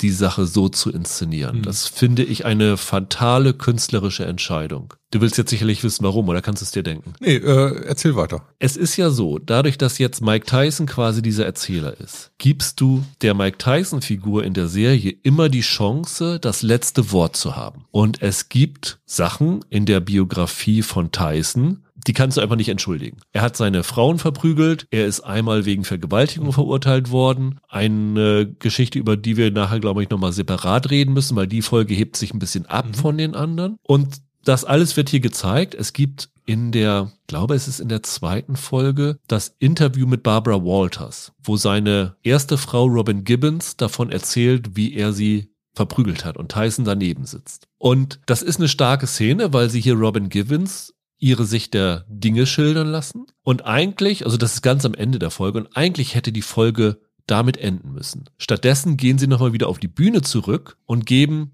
dem Serien Tyson die Chance, auf dieses Interview zu reagieren. Und du lässt das Publikum mit dem Eindruck von Tyson aus dieser Folge rausgehen. Und das finde ich problematisch und das habe ich an einigen Stellen gehabt. Ja, da bist du wieder in so einem Dilemma. Es gibt halt einige Aspekte dieser Biografie, die sind nicht entschieden. Da kann die Geschichte, wie Mike sie erzählt, richtig sein. Es kann auch die Geschichte richtig sein, wie Robin sie erzählt. Da kannst du auch sagen, das immer auf der Note von Robin ausklingen zu lassen, lässt auch Tyson nicht zu Wort kommen. Ich finde, die Medaille kann in beide Richtungen fallen. So, er hat natürlich eine Vorgeschichte und auch eine Nachgeschichte, weshalb wir das, glaube ich, schon für wahrscheinlich halten können, dass es da wirklich Gewalt in der Ehe gegeben hat. Ja, das ist immer das Problem von solchen Biopics, wenn sie sich um lebende Personen und echte Konflikte drehen. Die Fluchtbewegung dieser Serie besteht ja eigentlich darin, dass sie am Ende doch versucht, das Ganze als so eine augenzwinkernde Komödie zu erzählen. Das ist ein weiteres Problem dieser Serie für mich. Er ist eigentlich eine Komödienfigur und ganz viel wo es um Gewalttaten geht zum Beispiel. Da gibt's dann immer so ein Schulterzucken und ein Augenzwinkern gegenüber dem Publikum und wir springen weiter zum nächsten Aspekt. Genau. Und da kommt dann der nächste Erzählgimmick ins Spiel, weil sie nehmen nicht nur diesen Rahmen von dieser Bühnenshow, sondern sie lassen auch in diesen, ja, man muss sie dann rückblenden nennen, wie sie dann mhm. erzählt werden, den jungen Mike Tyson oder andere Figuren direkt in die Kamera sprechen. Und dadurch bekommt das Ganze nochmal einen kommentierenden Unterton mhm. und nochmal einen augenzwinkernden Unterton. Ja. Also wenn du ihn als kleines Kind siehst, wie er da irgendwelche Sachen klaut oder irgendwas, dann guckt er an die Kamera oder wenn er irgendwie zusammenschlägt oder selber verprügelt wird, dann wird das immer so humoristisch unterwandert und ja. das ist ein Problem. Es gibt so eine Grundierung, dass er doch eigentlich der schwere Nöter ist. Und das ist wahrscheinlich ein bisschen zu wenig bei dem, was er auf dem Kerbholz hat. Nicht nur ein bisschen, würde ja. ich sagen, ja. Es ist nicht nur so ein erzählerisches Problem, auch wie diese Serie fungiert. Das ist ein abgefilmter Wikipedia-Artikel. Du hast in Wikipedia die Aspekte Kontroversen, Kämpfe, was weiß ich alles. Und da hüpft es von Highlight zu Highlight. Und du erfährst eigentlich über Tyson und über die Menschen in seinem Umfeld relativ wenig, abgesehen von diesen Highlights, die es in seinem Leben gibt. Da ist ein bisschen so eine Skandalchronik, ne? Wirklich viele Sachen. Ich habe die gesehen und habe gedacht, ach ja, ja klar, da gab's den einen Kampf, wo sie sich im Vorfeld schon geprügelt haben. Ja, genau. Oder die Pressekonferenz, die aus dem Ruder lief. Oder das eine Live-Interview, das bekannt äh, dafür ist, dass er den äh, Moderator da die ganze Zeit beleidigt. Ja, genau. Das habe ich mir danach dann auch nochmal ja, bei YouTube angeguckt, der ja. Na klar, Mike halt.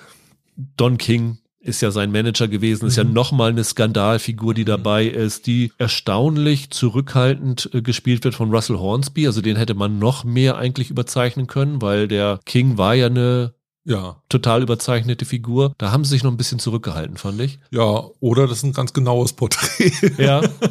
ja, du hast recht. Das ist einer der prominenten Auftritte am Rand noch. Für mich ein Highlight in dieser Serie war die Folge, die sich auf den Trainer Castamato konzentriert hat, ja. der von Harvey Keitel gespielt wird, ja. was ich auch erst außer IMDb erfahren habe, weil Echt? ich habe ihn erkannt? nicht erkannt während, des, während der Serie. Doch. Alt geworden. Alt geworden, haben ihn natürlich aber auch, glaube ein bisschen mit Latex noch das Gesicht ja, verändert ja. und so. Aber ich fand, Keitel hat das echt toll gespielt. Das war für mich mit das Highlight dieser Serie. Ach, wenn man weiß, was für ein großartiger Schauspieler ist, hätte man ihm gewünscht, dass er noch mehr zu tun kriegt. Aber letztendlich gab es dann nur zwei oder drei Szenen, wo er richtig was zeigen kann, fand ich. Also, ne, wo es so, so Umschlagmomente gibt. Weil am Anfang halt auch klar ist, inwieweit benutzt er dieses junge, aufstrebende Boxtalent, um seine eigenen gescheiterten Träume nochmal auszuleben. Aber das stimmt schon, das war prominenter Gastauftritt. Gleichzeitig ist die Tyson-Figur dann noch von einem anderen Darsteller gespielt worden, ne? Ich glaube, es sind insgesamt drei Darsteller drei in verschiedenen Altersstufen. Genau, ja. du, hast, du hast halt einmal ihn als, als Kind und als Teenager und dann halt genau. als Erwachsener, ja. Ja, wobei das für mich teilweise ein Problem war, weil der Typ, der ihn als Teenager gespielt hat, also zum einen ist der Mitte 20, den haben sie echt ein bisschen alt gecastet und auch so später in den Größenverhältnissen habe ich die ganze Zeit gedacht, aber der war doch ein Kopf größer als der Darsteller, der danach gekommen ist. Also nicht ganz schlüssig für mich. Wie fandest du denn die Inszenierung der Boxkämpfe hier? Die spielen kaum eine Rolle. Die sind, finde ich, nur am Rand. Ihr kennt das alle. Die super Zeitlupe, der rechte Haken kommt, äh, zerdeppert das Gesicht, äh, der Mundschutz fliegt mit ein bisschen Blut weg und das Ganze in, in super Zeitlupe. Ich glaube, diese Einstellung haben sie gefühlte 20 Male. Ganz interessant, weil sie inszenieren Insgesamt würde ich mal so schätzen, ich habe es jetzt nicht genau durchgezählt, aber 15 bis 20 Kämpfe stellen sie dar, aber du hast eigentlich immer nur die Einblendung, der Kampf, wird Mike Tyson eingeblendet, im Moment seine Bilanz, wie viele Siege, wie viele Niederlagen, dann der Gegner, wie viele Siege, wie viele Niederlagen und unten dann das Datum und wo es stattgefunden hat. Dann schlägt der Gong und dann siehst du manchmal nur fünf Sekunden, manchmal siehst du vielleicht eine halbe Minute oder so, wie dieser Kampf stattfindet. Meistens wird nur der K.O.-Schlag ja. gezeigt. Äh, das war's dann. Aber wenn du dir diese Kämpfe genau anschaust, es gibt einen Kampf gegen Frank Bruno, da siehst du genau, dass das Luftschläge sind, die sie da durchführen. Die sind mhm. nicht so gut gemacht. Also, nee, das stimmt ja. Was sie ganz gut gemacht haben, sind, sie zeigen öfter mal, wie eine Faust ins Gesicht schlägt und das Gesicht dann auf den Einschlag dann so reagiert. Genau. Ja, ja. Das benutzen sie sehr, sehr gerne. Wie gesagt, das, was du schon gesagt hast, genau. mit dem Mundschutz benutzen sie sehr, sehr gerne. Aber die Kämpfe selber sind, glaube ich, nichts, für das man sich diese Serie anschauen müsste. Ja, aber so war auch das Boxen von Mike Tyson. Also ein langer Kampf hat eine Minute und 14 Sekunden gedauert. Ja, ja. Er war halt der eine K.O.-Schläger. Der, der war halt so eine Erscheinung in diesem Sport. Der Typ, der ohne nach links oder rechts zu schauen in diesen Ring stürmte und das Gegenüber einfach auf die Bretter schickte. Und diese unfassbare Dynamik und ja halt auch diese, diese Schlaghärte, die der hat, das war halt das, was ihn als Sportler ausgemacht hat. Und da immer das Gleiche zu zeigen, funktioniert halt in der Sportler Biografie so auch nicht. Ich glaube, was die gemacht haben, ist, die haben ein Biopic über das Mike Tyson Bild aus der Yellow Press inszeniert, aber jetzt keine wirkliche Sportlerbiografie. Und da ist, ist der Sport halt nur so ein, so ein Aufhänger, nur so ein MacGuffin. Das ist fast wie eine, wie eine falsche Spur. Die gleiche Machart, die gleiche Serie würde ich gerne über Donald Trump sehen zum Beispiel. ja. Ich glaube, das könnte man in genau dem gleichen Tonfall machen. Aber da hast du auch genau das gleiche Problem, dass es automatisch in eine Karikatur übergeht, ne? Ja, damit habe ich bei ihm aber auch keine Probleme. Lass uns nochmal auf die Folge zu sprechen kommen, die sich um die Vergewaltigung dreht, wo sie dann tatsächlich das erste und einzige Mal den Erzähler wechseln. Ja. Nämlich die Folge wird aus der Sicht von Desiree Washington erzählt. Das ist die junge, ich glaube, 19 war sie damals, die als Model beim Black Miss America Contest angetreten ist, dort Mike Tyson kennengelernt hat und ihm danach vorgeworfen hat, dass er sie vergewaltigt hat mhm. auf seinem Hotelzimmer, wofür Mike Tyson dann ja auch verurteilt worden mhm. ist. Ich glaube, erst zu sechs Jahren verurteilt worden und nach drei Jahren ist er wieder aus dem Knast rausgekommen, wenn ich das richtig in Erinnerung habe. Da wird diese Gerichtsverhandlung nacherzählt und da lassen sie halt die Desiree Washington als Erzählerin auftreten, weil sie gesagt haben, das kannst du in diesem Fall nicht machen, diese Folge aus Perspektive von Mike Tyson zu erzählen, ja. was ja auch eine richtige Entscheidung ja. ist. Sie fällt dann natürlich aber aus dem Kontext dieser Serie raus, positiv oder negativ? Also ich finde, ein Teil der Vorwürfe, die wir der Serie machen, fängt diese Folge durchaus wieder ein. Am Anfang dachte ich, oh, was ist das denn? Weil diese weibliche Hauptfigur da extrem naiv gezeichnet wird. Und dann kommt es halt zu dieser Gewalttat und zu diesem Gerichtsprozess. Und dann sind auch wir als Zuschauer gezwungen, eine Seite einzunehmen. Und die Seite, die wir dann nur einnehmen können, ist ihre. Und damit rücken wir von der Erzählung bisher ab. Und es gibt dann noch so ein, zwei Rechtfertigungsszenen, von Tyson. Und in dem Kontext haben diese Rechtfertigungsszenen was Demaskierendes. Das rückt ihn in gewisser Art und Weise zurecht im Verhältnis zu der Figur, die vorher von der Serie etabliert wurde. In gewisser Art und Weise ist das ja auch ein bisschen so eine Erzählung von einem Abstieg. Die positiven Momente, wo er sich abgesehen vom Boxen mit Ruhm bekleckert, sind nicht so zahlreich da ist das halt so ein bisschen dieser Kulminationspunkt, der das vorführt. Also in gewisser Art und Weise würde ich eher sagen, dass wenn eine Folge diese Staffel rettet, ist es am ehesten diese Vergewaltigungsfolge. Es ist ja ein bisschen so insofern ein Problem, weil die Desiree Washington hat sich komplett aus der Öffentlichkeit zurückgezogen. Sie hat direkt nach diesem Urteil ein Interview gegeben. Ich glaube auch mhm. Barbara Walters gegenüber und hat sich dann komplett zurückgezogen und will auch nicht mehr darauf angesprochen werden. Es wird sogar, glaube ich, einmal in der Serie gezeigt, dass irgendwer auf der Straße Reporter sie ansprechen, Jahre später nach ja. irgendeinem anderen Zwischenfall und sie sagt, ich will damit nichts zu tun haben. Das ist, als er Evander Holyfield ins Ohr gebissen Ah, genau, hat. genau, da war das. Und das ist aber eine starke Szene. Da sagt sie nicht nur, ich will damit nichts zu tun haben, sondern äh, Warum redet ihr jetzt erst drüber? ihr euch jetzt auf, aber dass ihr vor paar Jahren eine 19-Jährige vergewaltigt habt, da ist er trotzdem äh, euer toller Mike geblieben. Ja, es war aber, wurde wurde doch von vieler Seiten kritisiert, dass sie halt diese Geschichte dann halt wieder aufrollen und die Frau, die das eigentlich nur vergessen will und damit in Ruhe gelassen will, quasi dazu bringen, dass das wieder aufgerührt wird und wahrscheinlich dann auch wieder in dem Zusammenhang Dutzende Journalisten versucht haben, mit ihr zu sprechen. Er ist halt natürlich eine schwierige Sache. Du kannst es eigentlich nicht auslassen, weil dann setzt du dich dem Vorwurf aus, dass du die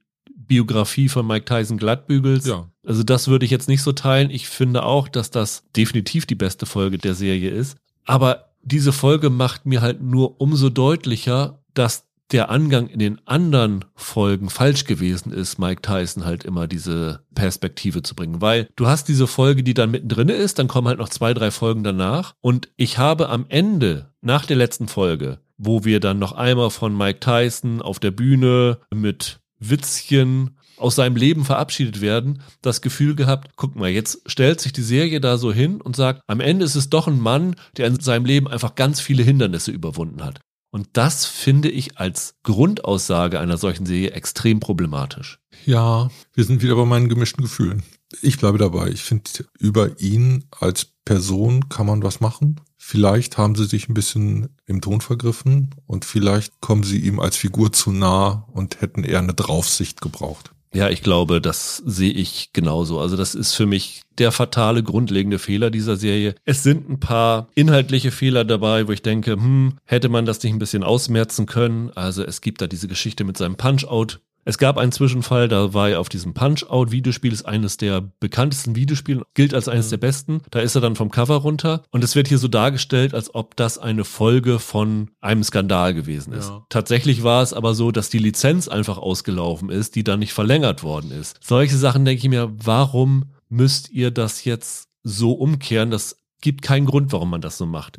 Genauso eine andere Sache in dieser Vergewaltigungsfolge, die Jury, die gezeigt wird. In der sind mindestens zwei bis zu vier, die gehen nur kurz über die geschworenen Bank rüber, ich konnte es nicht genau sehen. Es sind zwei bis vier Afroamerikaner dabei. In der tatsächlichen Jury war es so, dass nur ein Afroamerikaner da okay. drinnen gesessen hat. Das ist dann nachher auch als Argument angeführt worden von Tyson, dass das ein Problem ist. Da denke ich mir, war nicht nötig, dass man das jetzt anders macht. Also solche Sachen sind ein bisschen ein Problem. Aber das grundlegende Problem ist für mich, die Erzählstruktur funktioniert nicht. Das in die Kamera sprechen ist ein fataler Fehler gewesen und das das hat mir diese Serie dann ein bisschen madig gemacht. Ich glaube, mit einer anderen Inszenierung hätte man die deutlich besser machen können. Unterschreibe ich. Wunderbar. Dann war's das für heute. Wir verabschieden uns bis zur nächsten Woche, wo wir unter anderem eine Serie drin haben, auf die ich mich sehr freue, nämlich The English, The English ne? mit Emily Blunt. Ein Western, wo ich hoffe, dass Michael wieder gesund ist, weil Western ist ja genau sein Metier. Und ich weiß nicht, Holger, willst du auch dabei sein? Ähm, da mache ich gerne mit. Ich Alles klar. Hervorragende Sachen darüber gelesen. Dann hören wir uns in der nächsten Woche wieder und ich hoffe, ihr seid auch wieder dabei. Bis dahin, habt ein schönes Wochenende, bleibt gesund, macht's gut. Ciao, ciao. Tschüss.